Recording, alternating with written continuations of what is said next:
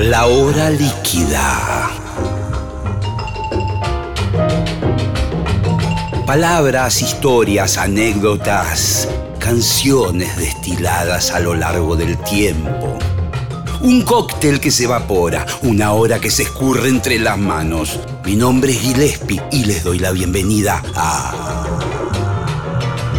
La hora líquida.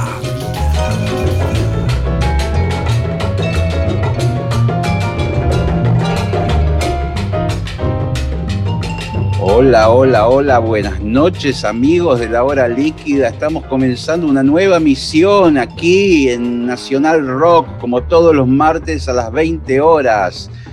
Hoy vamos a tener un invitado muy especial. Eh, ¿Qué les puedo decir? Toda una vida dedicada al rock. Uno de los bajistas más emblemáticos de la escena del rock argentino es el señor Víctor Bereciartúa, pero también conocido como Vitisco. ¿eh? Así que minutos lo vamos a tener ahí ¿eh? del otro lado. Espero que sepa usar el Zoom y todas esas cosas.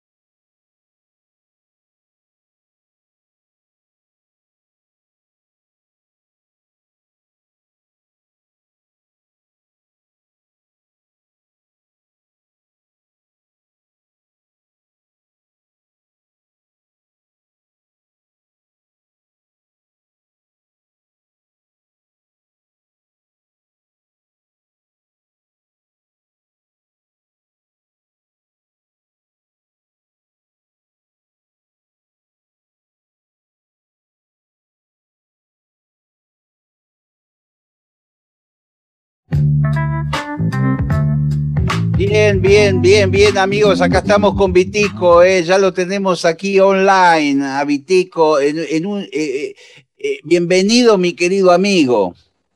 Lo mismo digo, muchas gracias. Es un placer hablar con vos como siempre, querido Gillespie.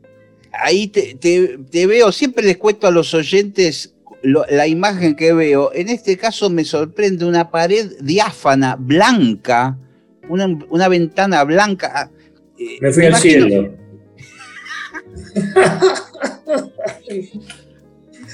Esperaba una pared con póster, una pared negra. Eh, ¿No, te basta con la campera? Sí, sí, ya la campera de cuero es eh, impresionante. Siempre mantenés una elegancia. Eh, sos un dandy. Sos un dandy vos. Un dandy forajido. No me acuerdo qué le decía. tengo muchas cosas para hablar con vos. La primera es, eh, están saliendo tres discos, no te digo inéditos, pero poco conocidos tuyos. Bueno, por eso los nombré como los ocultos, sí. porque no los conocía prácticamente nadie. Y realmente los oía en casa, ¿viste? El primero y el tercero sobre todo. Sí. Y, y decía, este, qué lástima que no, que no se conozcan. Y cuando me llama Andrés Galante, que es el CEO de RGS Discos, que es una disquería que edita todo lo que se ha hecho en, este país y afuera también. O sea, para, para, coleccionistas y todo lo, de, todo lo que se te ocurra. Y me propuso eh, reeditar estos tres. Le puse los ocultos, como te dije, no los conocía nadie. Y, y es una gran alegría. Porque vos sabés que de oírlo solo en casa y decir qué bien que suena, a que lo puedan llegar a apreciar la gente, ¿viste? Los que, estén ahí, ¿viste? Después es, es, buenísimo. Además, completa, si bien fueron discos que en su momento fueron editados, seguramente, ¿no? Años 80 por ahí. Mirá, editados y desaparecidos, porque si no, si no tenés apoyo, pues, lo muy bueno que hagan, no, no, pasa totalmente y es intrascendente. Te veo más joven. Eh, me parece que debe ser la cámara y la iluminación, ¿eh? Yo igual también te veo más joven, siempre te veo más joven. Cada vez que te veo estás más joven. Sí, sí, será el, este, la vista. Che, y, el, recién escuchábamos un tema. El sonido tuyo era un sonido mm, un poco más pop, ¿verdad? En aquel momento. No, no. Pará. Si era Ya no soy el mismo. Sí. Bueno, ese tema lo grabé en Londres con un tecladista inglés, James Hallowell. Y estuvimos dos días programando, o sea, de la casa de él al pub y del pub a la casa de él. Y memorizando todo en un teclado todos esos efectos como coros y todo que yo le pedía y que él también inventaba, ¿no es cierto? Eh, eh, eso es lo que quedó. Me traje la cinta de 24 canales de Inglaterra, no la pasé por los rayos X. Muy bien. Y en dos tomas con Jorge da Silva en guion, el Bebe Peña, gran baterista, le puso la batería acá. Claro, que está es algo es algo realmente sí, que fuera de lo común, que yo no, he hecho mucho con teclados. Está muy bueno, porque me hace acordar, a, viste, por ahí algunas cosas que escuché de Billy Idol en los 80, viste, que no deja de, perder la esencia de rock, esa canción. No, claro, claro. que no, claro que no. Además está dedicada a Papo, viste, la letra está cuando la pegó con la vieja. Sí, señor, muy, muy bien. Eh, ya no soy el mismo, ¿no? Me parece que. Sí. Escúchame, recién mencionaba, mira, tu vida es muy difícil. Siempre me meto en internet para averiguar más cosas de vos y es un mapa inacabado. Tu, tu vida. Eh, primero que estuviste en todos lados, todos los, proyectos, las cosas más locas, desde grabar en, eh, alta tensión, eh, formar parte de la joven guardia, de Billy Bond y la pesada del rock and roll, eh, toda la, te fuiste a Europa, volviste. ¿Cómo, ¿Cómo entender todo lo que hiciste? Bueno, soy vasco y me gustan las expediciones. Pero aparte, empecé con los mods en realidad. Sí, los mods, tenés razón, que hacían cover de Animals y bandas así. Exactamente, sí, señor. Y, después pasé un segundo por los VIPs, eso casi no existió. Y bueno, y lo de alta tensión, ahí ya eran tres entradas por noche en Mau Mau, en África y todo. Y ahí ya largué con las anfetaminas, porque. Arrancaste ahí, pero y escúchame, ¿y qué tenías que acompañar a distintos cantantes, porque en aquel momento... No, no, no, no, no, no, no, era una cantante, Alejandra al lado, que toda la gente decía que cantaba muy bien. Y sí, cantaba muy bien. No tanto como decía la gente, pero... Sí. y, ahí con el bajo, ¿y ya, ya tenías equipamiento así pesado o no había equipos en ese momento? No, no tenía un equipamiento tan pesado, tampoco hacía falta para, para el tipo de música, hacíamos covers. Pero si yo te digo que fui en un colectivo con, con José Marrone. ¿Con Pepitito? Sí, y las hermanas Pons. Ah, bueno. Me imagino, aparte vos tenías La galera de Sí, claro que y sí. Venía Blacky y me decía, dale, flaco, movete un poco más. Qué maravilla. Y después, me imagino que eso fue previo a la cueva o más o menos en esa misma época. Mira, yo a la cueva fui al principio y me acuerdo que lo vi a Buddy Rich tocar ahí. Mamadera. Eh, pero en, la cueva Sí, en una zapada, me imagino. Sí, sí, había venido a tocar una orquesta, no sé por qué habrá aparecido ahí, pero yo era de otro pozo en realidad. ¿Era la época de Jamaica o ya era la cueva de Pasarotus? No sé qué, qué significa, pero lo vi a Medina con los Seasons. Claro, porque viste, ellos antes era un medio un cabarulo que se llamaba Jamaica, donde hubo mucha música en vivo, y después hay un momento que lo compra como un trompetista, antes de Billy Bond. Y Me parece que fue la primera. Claro, la primera, La primera, sí, sí. Sí, sí. Y, y en un momento determinado vos decís, yo me voy de Argentina a hacer el viaje iniciático por Londres. por... Después de hacer carnavales en Santa Cruz de la Sierra con la joven guardia. Mamadera.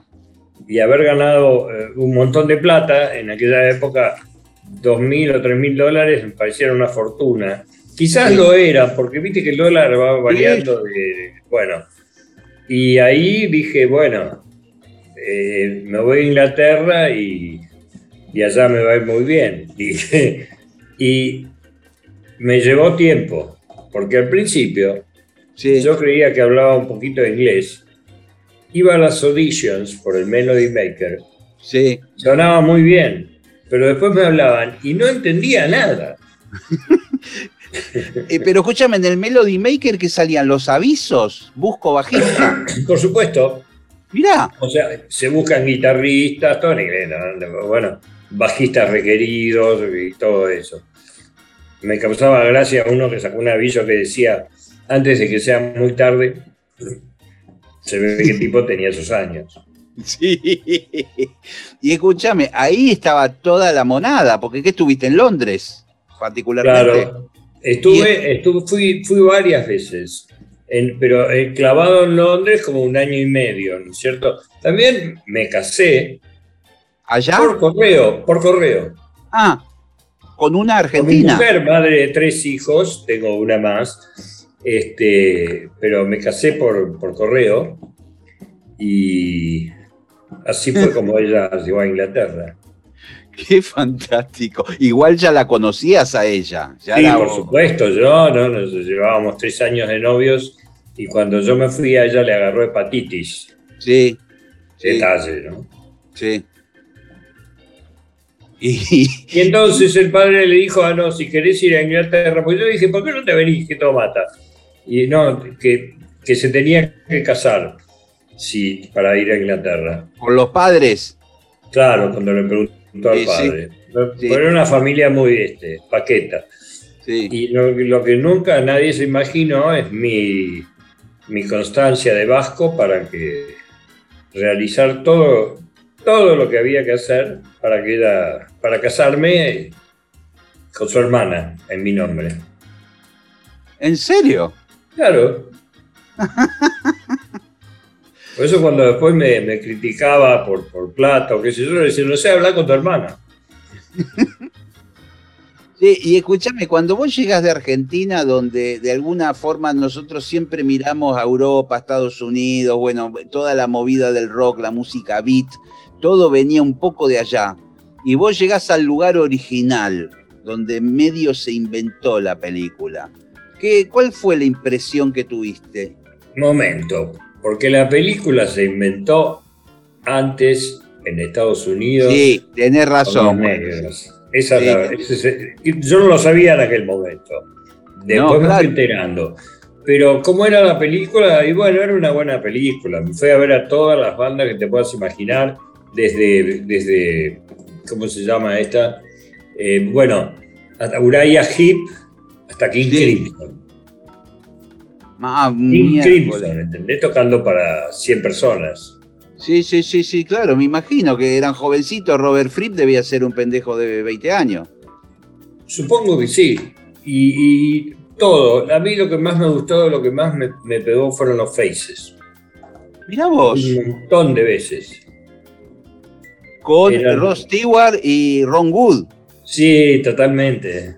Totalmente. Que Ron Wood tocaba la guitarra como el bajo. Antes había tocado el bajo como una guitarra. Mira vos. Jeff Beck Group. Sí, tenés razón que tocaba con Jeff Beck. Y escucha, eh, ¿qué, fue lo que te impactó? ¿Te acordás el lugar, el teatro? por qué te pegó tanto los Faces? Los vi como cinco veces, ¿eh? Ah. Alguna vez bastante tomados, no sonaron tan bien. pero en general eran, eran el rock en estado puro y la, y la, y la, la, presencia de, de estos locos en escenario, ¿no? Con los pelos, con los looks. principalmente como sonaban, de, de, juntos, ¿viste? De sólidos. Sí. Y de que todos les gustaba mucho lo que hacían. Y, y andabas, por ejemplo, por ahí por el Soho, por todos esos, esos lados, digamos, ahí era donde estaba la movida el Piccadilly Circus, por ahí. Sí, caminé alguna vez un poco por ahí, me metí en algún porno shop y salí con unos frasquitos de poppers. en fin, este, te digo, aprendí a, a defenderme con el inglés, me llevo casi un año. Y después tuve muy buenos momentos creo que lo mejor fue zapar media hora con Kid Moon. Ah, bueno. Eh, también estaba Pete Townsend, y Chris Stanton. Y, y, después de ahí ir a comer al Speakeasy y estaba con Kid Emerson y no sé qué, y bueno. Y ahí toqué el cielo, ¿no? Un poco con la punta de los dedos. Pero, Pero después resulta que el ser extranjero eh, allá eh, no, es lo mismo que acá, que viene cualquiera afuera y oh, este, y sobre todo en ese momento porque la Argentina estaba muy mal vista por las dictaduras. Claro, claro, claro. Era la dictadura de Onganía en aquel momento. Exactamente, yo me fui en la época de Onganía. Y, escúchame, ¿y esa zapada, había zapadas habitualmente allá en Londres? ¿O cómo, cómo vos llegás a, tocar con, con, los músicos de los Who? ¿En qué circunstancias? ¿En una casa particular? ¿En un boliche? No, no. Ellos estaban grabando Cuadrofenia y resulta que Townsend le había hecho la música a un director de cine donde vivíamos en la casa de él. Él estaba casado con Pat Hardy que había sido novia de Jimi Hendrix. Y a raíz de eso, bueno, él intercedió y yo fui al Butter's Kitchen, que era donde estaban grabando este, Cuadrofenia. Y bueno, fui una vez con el bajo y no me dieron ni chico de bola. Volví a ir sin nada y, me acuerdo que John Twister dejó su bajo, que era un jazz bass, sobre el equipo, me hizo una seña y me dio un salto de 10 metros, lo agarré y ahí. Buen momento, impresionante. Además, Kid Moon estaba muy contento porque le habían llegado los gongs de sí. supongo, ¿viste? Lo sacaba de las cajas y estaba como loco. Qué maravilla. Y, escúchame, ¿y qué? Ellos tenían todo armado. En esa época tocaban todo juntos, grababan todo juntos, ¿verdad? Con los equipos, con todo. Sí, sí, sí, pero se dedicaban a también a detalles muy exquisitos y todo lo de cuadrofenia, en realidad, porque también lo conocía Keith Lambert, que era el productor, se les pasó una idea por la cabeza que era lo de cuadrafónico, ¿no? Sí. Totalmente inviable porque la gente hubiera tenido que tener cuatro baffles y cambiar los equipos y todo eso y la Sony creo que era a quien le presentaron el proyecto se lo rebotó. Es, decir que ellos lo querían mezclar como en cuatro canales en vez de en dos, una cosa así, el disco. Exactamente. Una locura. Sí, una locura. Pero bueno, eh, las innovaciones no provienen de pensamientos lógicos, dijo Einstein. Totalmente de acuerdo. Te propongo escuchar otra canción, mi querido Vitico, que tengo acá anotada. No me fue muy bien en el extranjero. Elegís bien.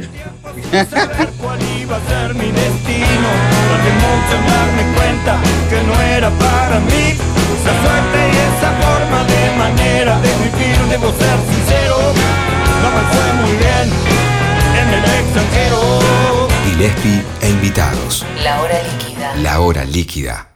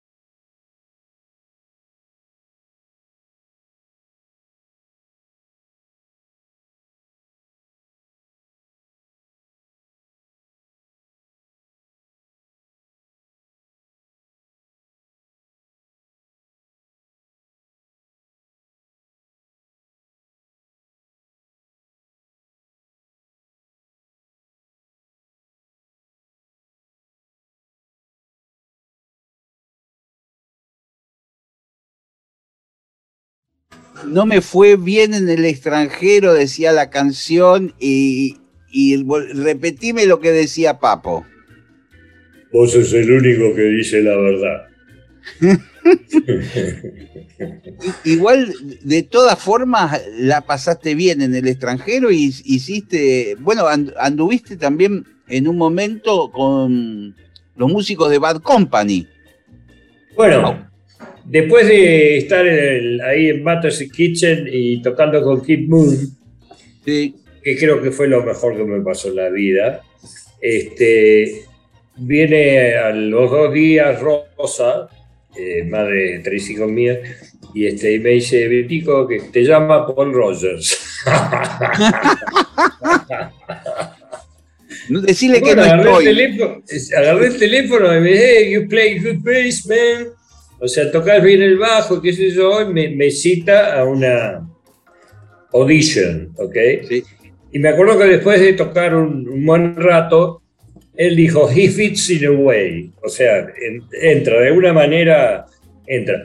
Pero me preguntan si tengo certificado de trabajo y yo había sacado algo medio raro, pero no lo tenía. Entonces, y sabes que los a los Faces, que eran más que los Rolling Stones en Inglaterra en aquel momento, Sí. por poner un bajista japonés eh, que no tenía permiso de trabajo, les prohibieron tocar en Inglaterra.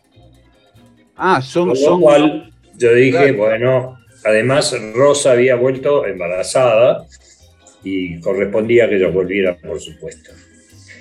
Años después eh, volví por la puerta grande y me acuerdo que me decía, pero vos no te gustaría acá, que no, no, le dije, no, yo estoy muy bien en mi país, donde soy conocido, digamos, y puedo hacer lo que quiero musicalmente. Claro, claro, claro. Eh, eh, eso cuando vos regresás, ¿cuántos años habían pasado, digamos? Eh, ya- Ah, un montón, un montón. Yo Ah. regresé hará 28 años.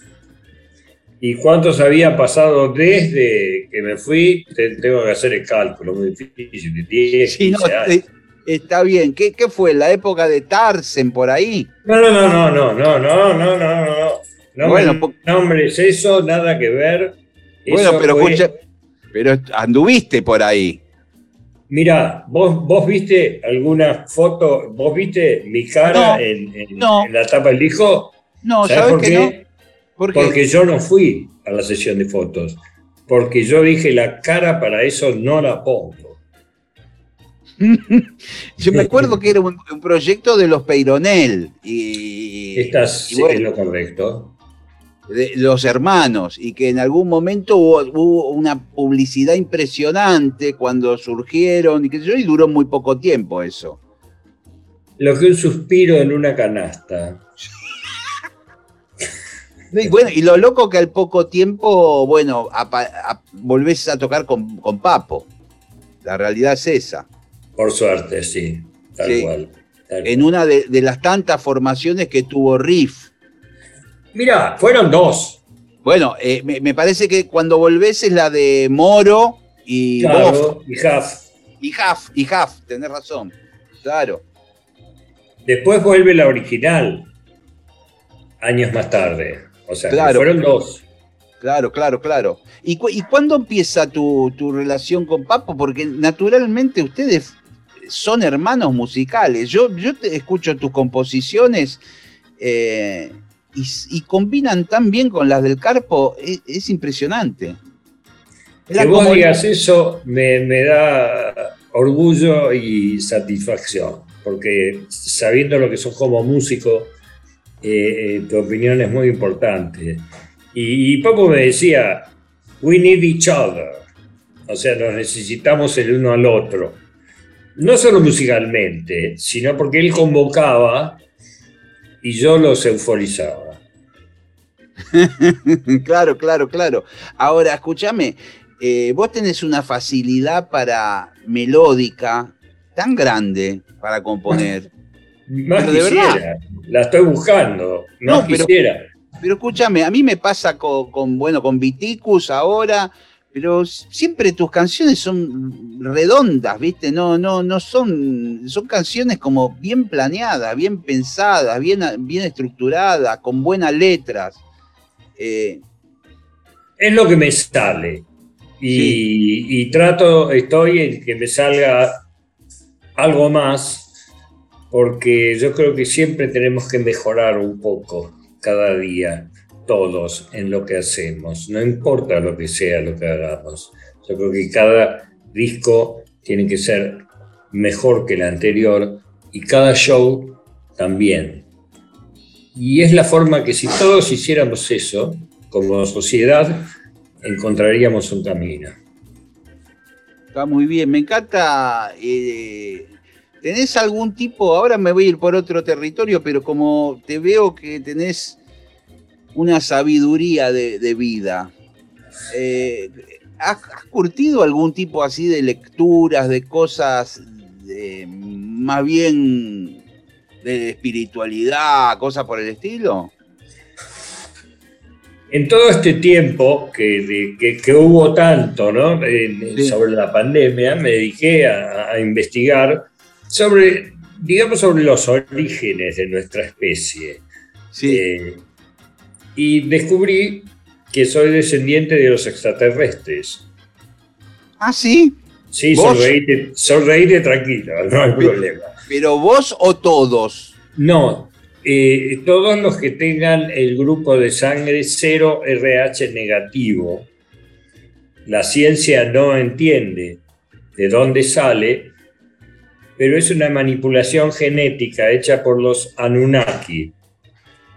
Sí que bajaron en Sumeria y para usarlos como esclavos, primero... Hay, hay un plato volador justo atrás tuyo en este momento. Sí, eh, este, bajaron en, Sumeria porque hubo un salto como en, los adelantos tecnológicos en Sumeria muy importante, desde empezar a usar la rueda con ejes como carro hasta la primera escritura que se conoce, cuneiforme, sí. y el que la ha estudiado muchísimo, uno que ya no está, Zacarías Isich, y escribió 10 libros, acerca de unas 8.000 tablillas de arcilla en escritura cuneiforme que describían cómo los Anunnaki, que en sumerio quiere decir los que vinieron del cielo, mm. este, les pasaron data, ¿no es cierto?, de cómo mejorar en todo sentido. Igual, el 0RH negativo es una manipulación genética entre una Anunnaki y una mujer humana. Y fíjate que se corresponde con lo que dice la Biblia sobre los ángeles caídos. A ver. Que también vinieron del cielo como guardianes. Pero les gustaron las mujeres humanas y tuvieron relaciones con ellas. Es verdad, tienes razón. Encontrás muchos pasajes en donde hay correspondencia, porque vos fíjate que todos los dioses de todas las religiones, y esto lo digo con todo respeto hacia toda la gente que tiene fe, sea cual sea la religión, pero todos vinieron del cielo, y si lo pensás, es que, es que llegaban de afuera, de afuera del planeta. En, este, en, en, toda, cada religión tiene sus especiales carros de fuego, o, ¿entendés? los sumerios, este, que los Anunnaki tenían alas, qué sé yo, pero venían de otro lado, de fuera de este planeta. Obviamente eran tomados como dioses porque, porque sabían mucho más pero todo lo que transmitieron a los sumerios y a los egipcios sobre cálculos matemáticos es impresionante. Además de eso, estoy muy interesado en Nikola Tesla desde hace tiempo. Mira vos, sí señor. Bueno, ese otro genio increíble, ¿verdad? Fíjate que si le preguntaban, le preguntaron a Einstein qué se sentía ser la persona más inteligente del mundo, y el Einstein contestaba, pregúntenle al la Tesla. Fíjate, Gillespie patentó el auto eléctrico en el año 1897. si eso no prosperó, es por el negocio del petróleo, Claro. la nafta. Pero tendríamos un mundo mucho más limpio. Sí, ¿qué te parece? Claro que sí. Y también le quería dar y podía dar, eh, este, usando el campo magnético de la Tierra, electricidad gratis a todo el planeta. Pero un- el, el- el sponsor de él tenía dos minas de cobre en Alaska. Claro, claro. Por es eso todo que- fue por cable. Claro, es decir que, claro, sin cable, de forma inalámbrica. Sí. El Bluetooth, los rayos X, o sea, e- era un genio, pero él declaró que era como un receptor y que tenía contacto con extraterrestres. Entonces, prefirieron tomarlo como loco, ¿viste? Y como, en fin.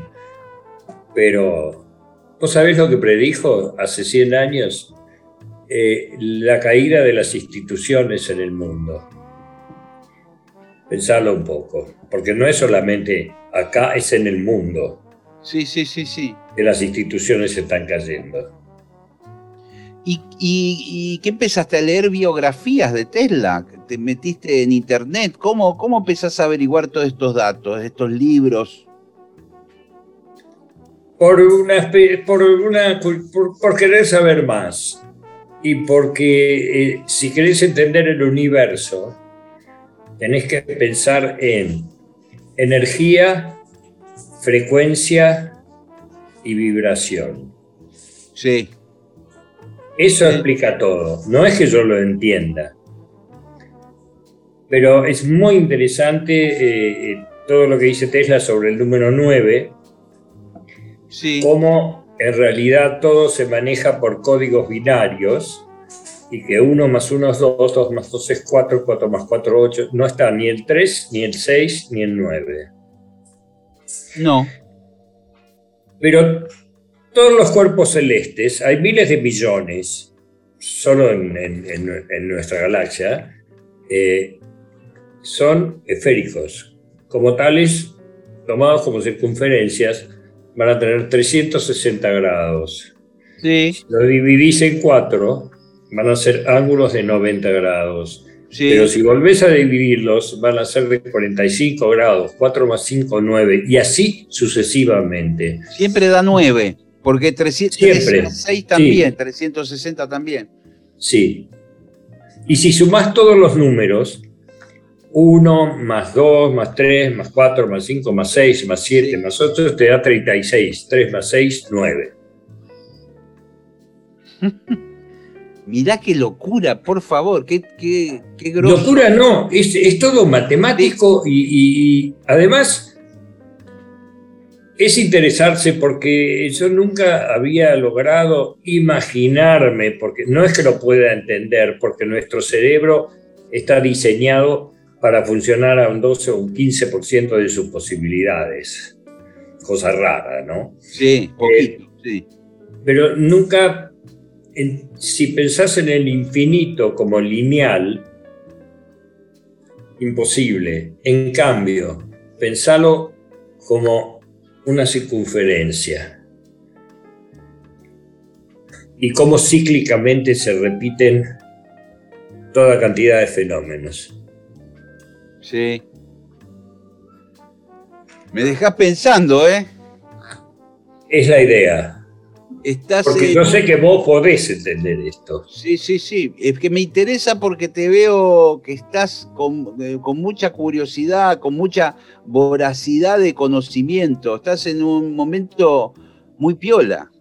Bueno, gracias. Que me lo digas vos es interesante, pero e- es bueno saber un poco más para diferenciarte de los que no saben prácticamente nada, porque todo lo que aprendas sobre esto eh, lo aplicás en la práctica, en, en tus acciones, y esto es mío, no es de nadie, pero el- yo creo que la situación de cada persona es el resultado de sus acciones anteriores.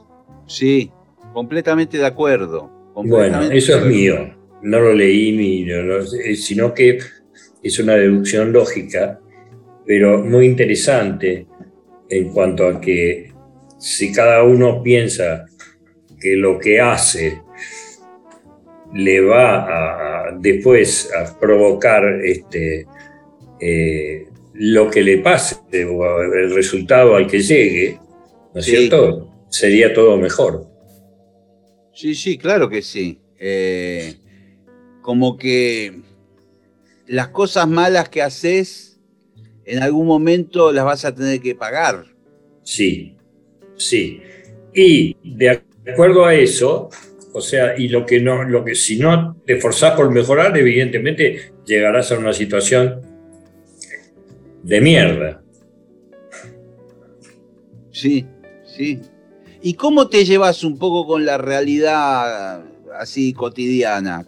¿Qué, ¿Estás esperanzado un poco en el país? Eh, ¿Ya estás en la tuya? Mira, a mi edad, eh, eh, en la Argentina, sí, es difícil. es difícil, pero por supuesto que estoy esperanzado. ¿Por qué? Porque pienso que lo último que grabé y, el último show que hice con Viticus fue mejor que los otros. ¿Entendés? Y el próximo que haga, que planeo que sea en Córdoba a mediados del mes que viene, solo con los mejor, con músicos muy buenos de Córdoba. Eh, y que eso sea mejor que lo último que hice. Y de eso se trata. Sí, señor, de eso se de darle a la gente, de darle a la gente lo mejor que podés y cada vez mejor. Te voy a, eh, estamos ya casi nos faltan unos minutos para terminar el programa. Se pasa volando la hora con vos, mi amigo. Con vos también, ¿eh? Me acuerdo cuando fui a, donde estás, en eh, Radio Nacional. Sí, sí. Bueno, y que me dijiste, vos tendrías que tener tu propio programa. Y yo te dije, no, no, mejor que vos tengas el tuyo. no, pero me parece muy interesante todo lo que decís y cómo vos musicalizarías ese programa. Bueno, pensalo. ¿eh? aunque parezca mentira y que haya tanto programa y tanta gente haciendo eh, radio, también hace falta un buen programa de rock. Parece un chiste lo que te digo, ¿eh? pero no, no es... un chiste. Y yo podría hacerlo. Pero siempre también el, rock no es solamente eh, lo que se entiende por rock. También puede ser todo esto que acabamos de conversar sobre saber más y entender un poco más de, la realidad y del universo, porque todo lo que hagas está relacionado con lo que va a pasar. O sea, tenés que, tenés que ser más consciente de tus acciones. Sí, sí, sí, sí. Es como, es como que hay una perfección que no, eh, eh, una lógica que no alcanzamos a entender del todo, pero que existe más allá del, alcance de nuestro cerebro. Por eso pienso que somos de diseño, porque en, los millones y millones de neuronas que tiene el cerebro, que se use solamente el 12 o el 15%, viste que en la época de las drogas psicodélicas o el ácido, hay algunas que lo llevan, elevan un poco el funcionamiento del cerebro, y esto fue muy oficial en, Estados Unidos, en Timothy Leary, qué sé yo, hasta que apareció el animal de Charles Manson. Claro, que, ahí, eh, bueno, la, arruinó toda esa experiencia y directamente... Pero ojo que esa experiencia dejó el Silicon Valley con, con Steve Jobs, nada menos, como ejemplo, ¿no? Como referente principal. Hubo un avance enorme en, en la sabiduría.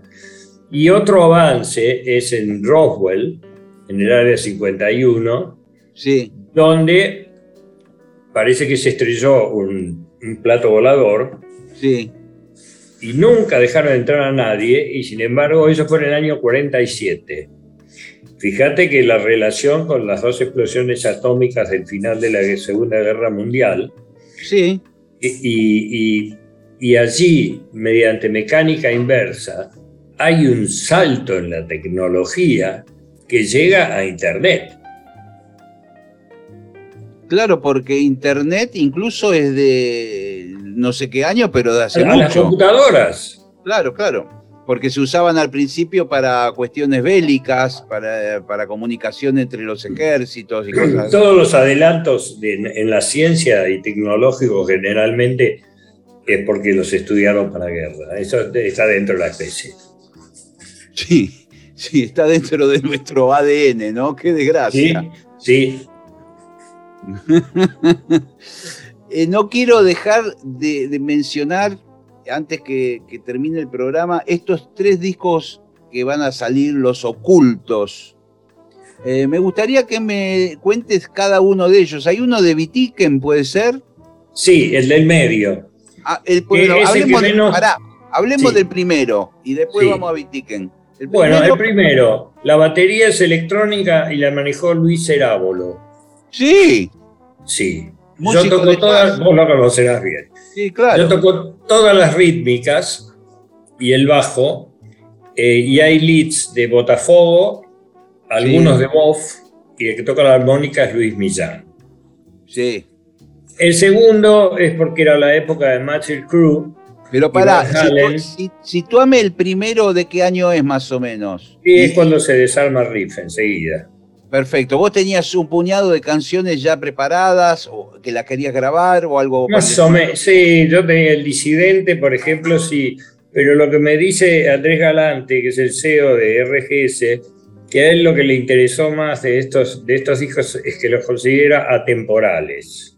Sí, sí, sí. Bueno, los dos Y es temas como que, que cualquiera de ellos podrían haber sido hechos los temas la semana pasada. Sí, sí, sí, totalmente.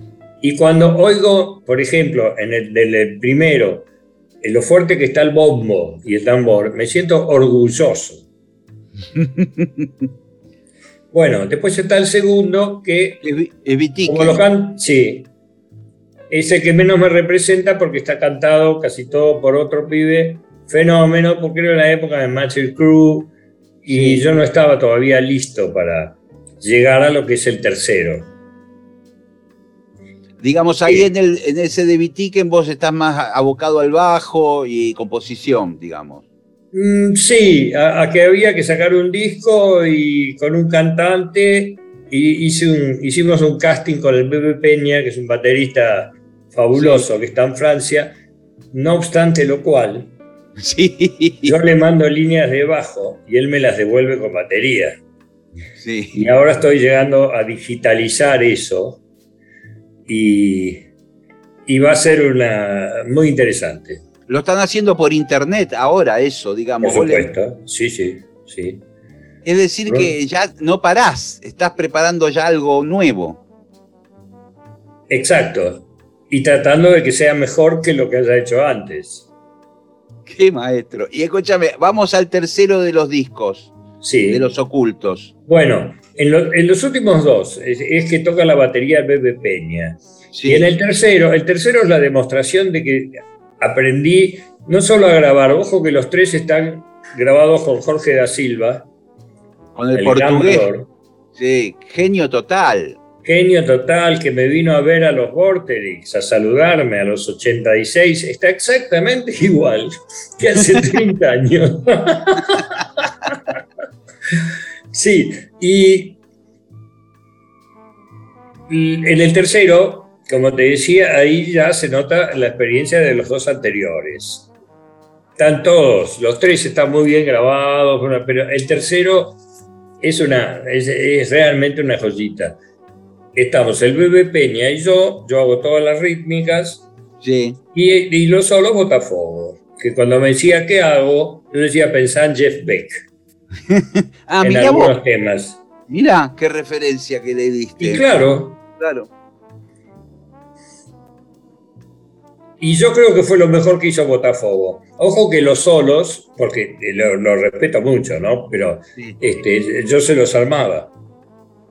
Lo, lo ibas produciendo a, a Miguel. Exactamente, exactamente. Eh, Al lado de él, sentado ahí mientras él iba grabando. Decía, Y claro, le, le- se lo hacía grabar tres veces y después me quedaba con los pedacitos mejores. Y le, pegaba, le pagaba muy bien además.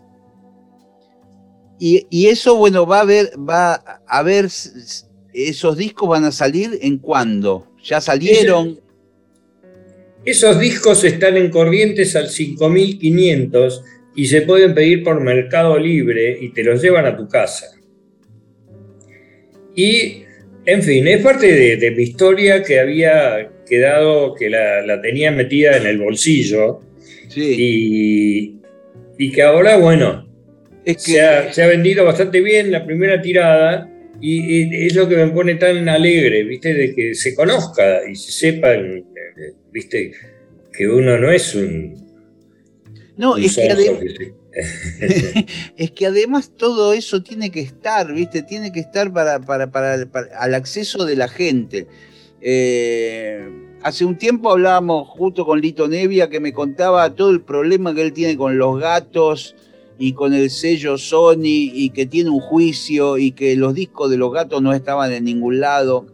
Y, ¿Viste? Y esos discos, como los tuyos, como los de, son discos que son de la gente más que de los sellos, que tienen que estar.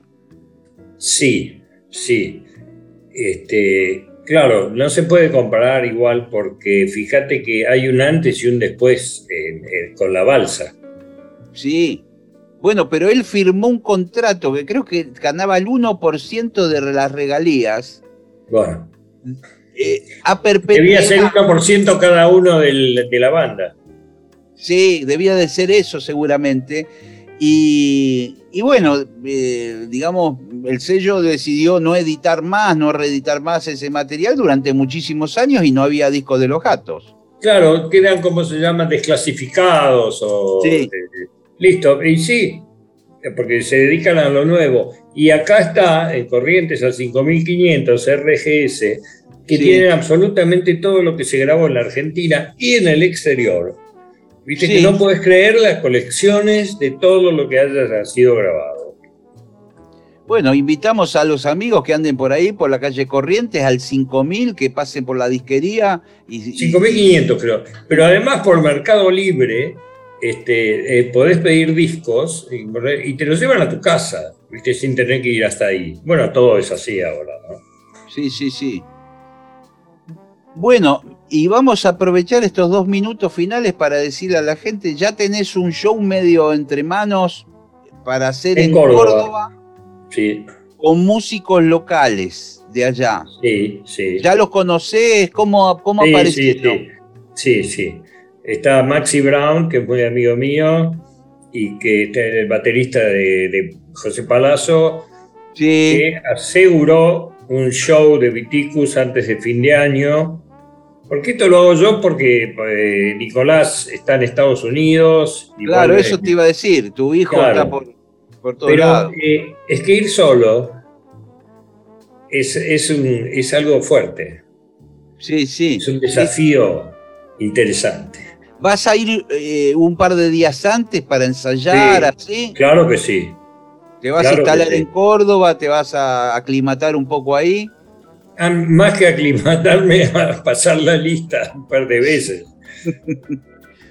¿Y, y, y cuándo vuelve Nico para seguir con, con Viticus? Él había dicho poner cerca del fin de septiembre y ponerle que tenga que hacer cuarentena.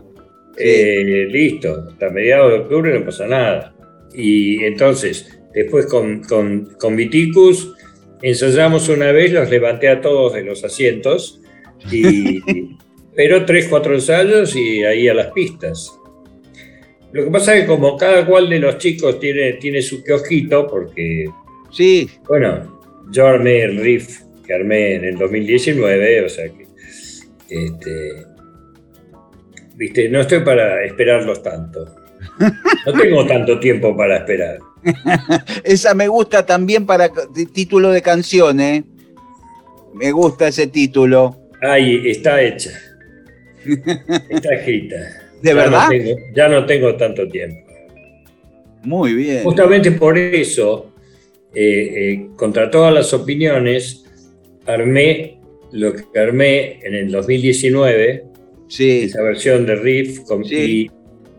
Y, si bien Papo no estaba, empezaba con la voz de Papo, todos los shows. El dios cae y las antiguas leyendas. O sea que Papo estaba. Es más, anunciaba lo que venía. Qué genial, es sobrenatural. La gente que hacía se volvía loca. Había, hasta algunos, muchos lloraban. Claro. Pero siempre sonó muy bien y siempre llenamos. Dio para hacerlo un año y me di el gusto, ¿viste? Porque los gustos te los tenés que dar en vida. Sí. ¿eh?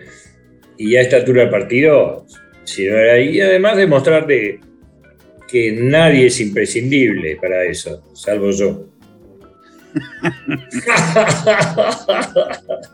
Vitico, que- querido, muchas gracias por esta hora, por esta conversación que tenemos. Siempre disfruto mucho cuando estoy hablando con vos, mi amigo. Lo mismo digo.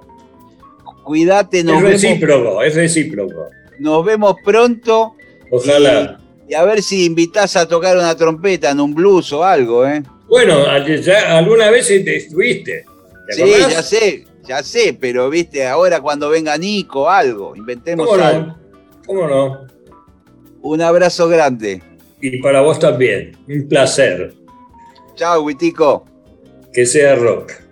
Sí, señor.